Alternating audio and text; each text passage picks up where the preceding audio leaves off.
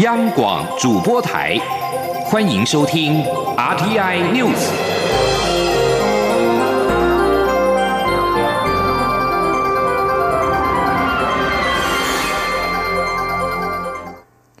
各位好，我是李自立，欢迎收听这一节央广主播台提供给您的 RTI News。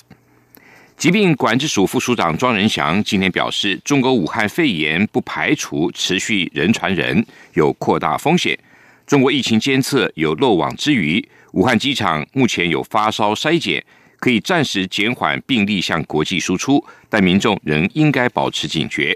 外电报道，中国武汉肺炎疫情的确诊人数可能比官方对外公布的多。英国伦敦帝国学院全球传染病分析医学研究中心科学家分析出的一份报告指出，在武汉受到影响的人数可能超过千人。对此，庄仁祥表示，这项英国研究单位具有权威的地位，专家的说法可能有一定的可信度，对于外界传达了重要的讯息。研究中也有很多假说，但还是有待后续的证据验证。为了防堵武汉肺炎病毒入境或扩散，机关署撒下天罗地网，除了严格机场检疫，并要求加强前往中国旅游但非武汉旅游史。因发烧或呼吸道症状就医通报，并加验新型冠状病毒。机关署今天接获了中国疾病控制中心的通知，中国新增四例新型的冠状病毒感染肺炎的病例，个案都是男性，发病日介于一月五号到八号。感染源目前不明，而这四例都是新发个案，也不在早先疫情的密切接触者之中，显示疫情的监测确有缺陷。喜马拉雅山在十七号发生雪崩，喜马拉雅时报报道，尼泊尔喜马拉雅山安纳布尔拉峰发生雪崩，至少三名台湾登山客遇到雪崩，另外有四名南韩人士失踪。对此，我外交部发言人欧江安表示。经过驻印度代表处向尼泊尔登山协会查证获告，目前确认只有四名韩国人跟两名雪巴人送医治疗，其余国籍的登山客都平安。尼国今天已经派遣了直升机前往山区接载八十七名各国登山客下山。外交部跟驻印度代表处将跟尼泊尔的相关单位持续保持联系。外交部也提醒民众前往尼泊尔登山时，务必要随时注意天气。跟个人的身体状况，如果在尼泊尔遇到急难事件需要协助，可以拨打驻印度代表处的急难救助电话，或者拨打外交部紧急联络中心电话。一百零九学年度的大学学测在今天下午考完最后一科自然科的考试之后告一段落，大考中心将在二月二十四号公布学测成绩跟各科五标的标准，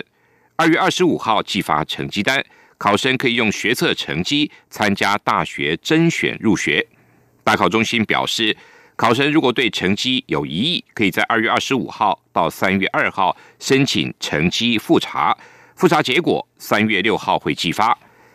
二月二十四号公布学测成绩的当天，大考中心也会公布学测五科的顶标、前标、均标、后标跟底标等五标的成绩标准。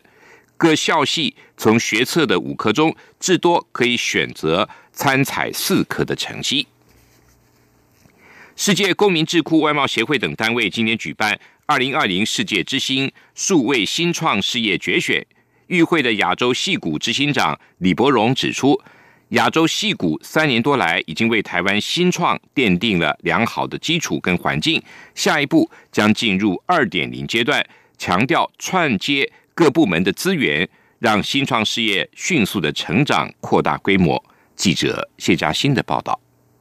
二零二零世界之星数位新创事业决选十八号在台北登场，预计选出六名准独角兽新创业者。五月将由外贸协会安排前往以色列与世界级企业及加速器对接，而世界公民智库也会协助他们于五年内在美国首次公开发行 IPO。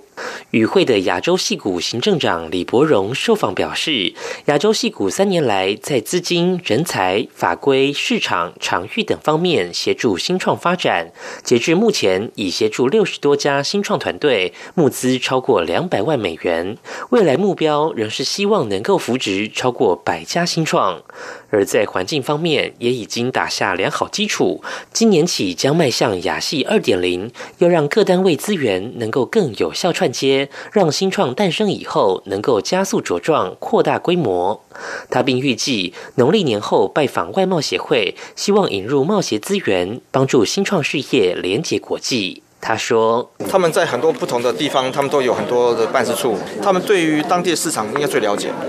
那我觉得我们要要给这些新创呢更多的国际性的讯息，因为以国际市场为考虑的时候，你要对市场要要掌握。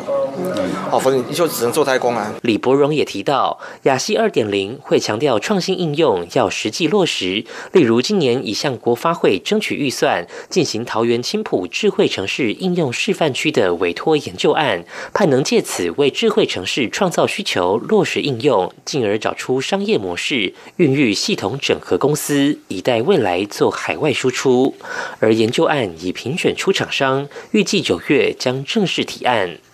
贸协秘书长叶明水则说，贸协会持续扮演媒合角色，为台湾大企业、新创业者引介国外新创创投做交流，提升创新能力。中央广播电台记者谢嘉欣采访报道。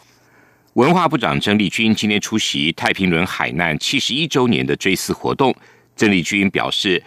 太平轮遇难旅客是战乱时代渴望奔向自由与和平的重要历史移民，我们也要珍惜这块土地上自由民主的价值跟生活方式。记者江昭伦的报道。今年是太平轮海难七十一周年，文化部长郑丽君、基隆市市长林佑昌以及太平轮海难遗族上午齐聚在基隆市一九四九太平轮纪念公园，起义凭吊太平轮受难者。一九四九年一月十七号，一艘由上海航向基隆的太平轮，在舟山群岛附近海域拦腰撞上货轮建元轮，造成超过千人罹难。一九五一年，遗属们在基隆港东岸沙滩上立碑纪念。后来，该碑被划入军方营区，家属们的追念凭吊徒生阻碍。经过多方协调，二零一七年军营围墙退缩，纪念碑规划为口袋公园。二零二零年将完成拆迁重兵营区，及结合周边文字点，完成地景公园工程。郑丽君表示，太平轮遇难旅客纪念碑所铭记的，不只是家属的思念，更是战乱时代渴望奔向自由与和平的重要移民历史，也提醒我们要珍惜台湾这块土地上自由民主的价值与生活方式。郑丽君说：“为太平轮事件立碑，不是只是为家属的追思立碑，是为时代立碑。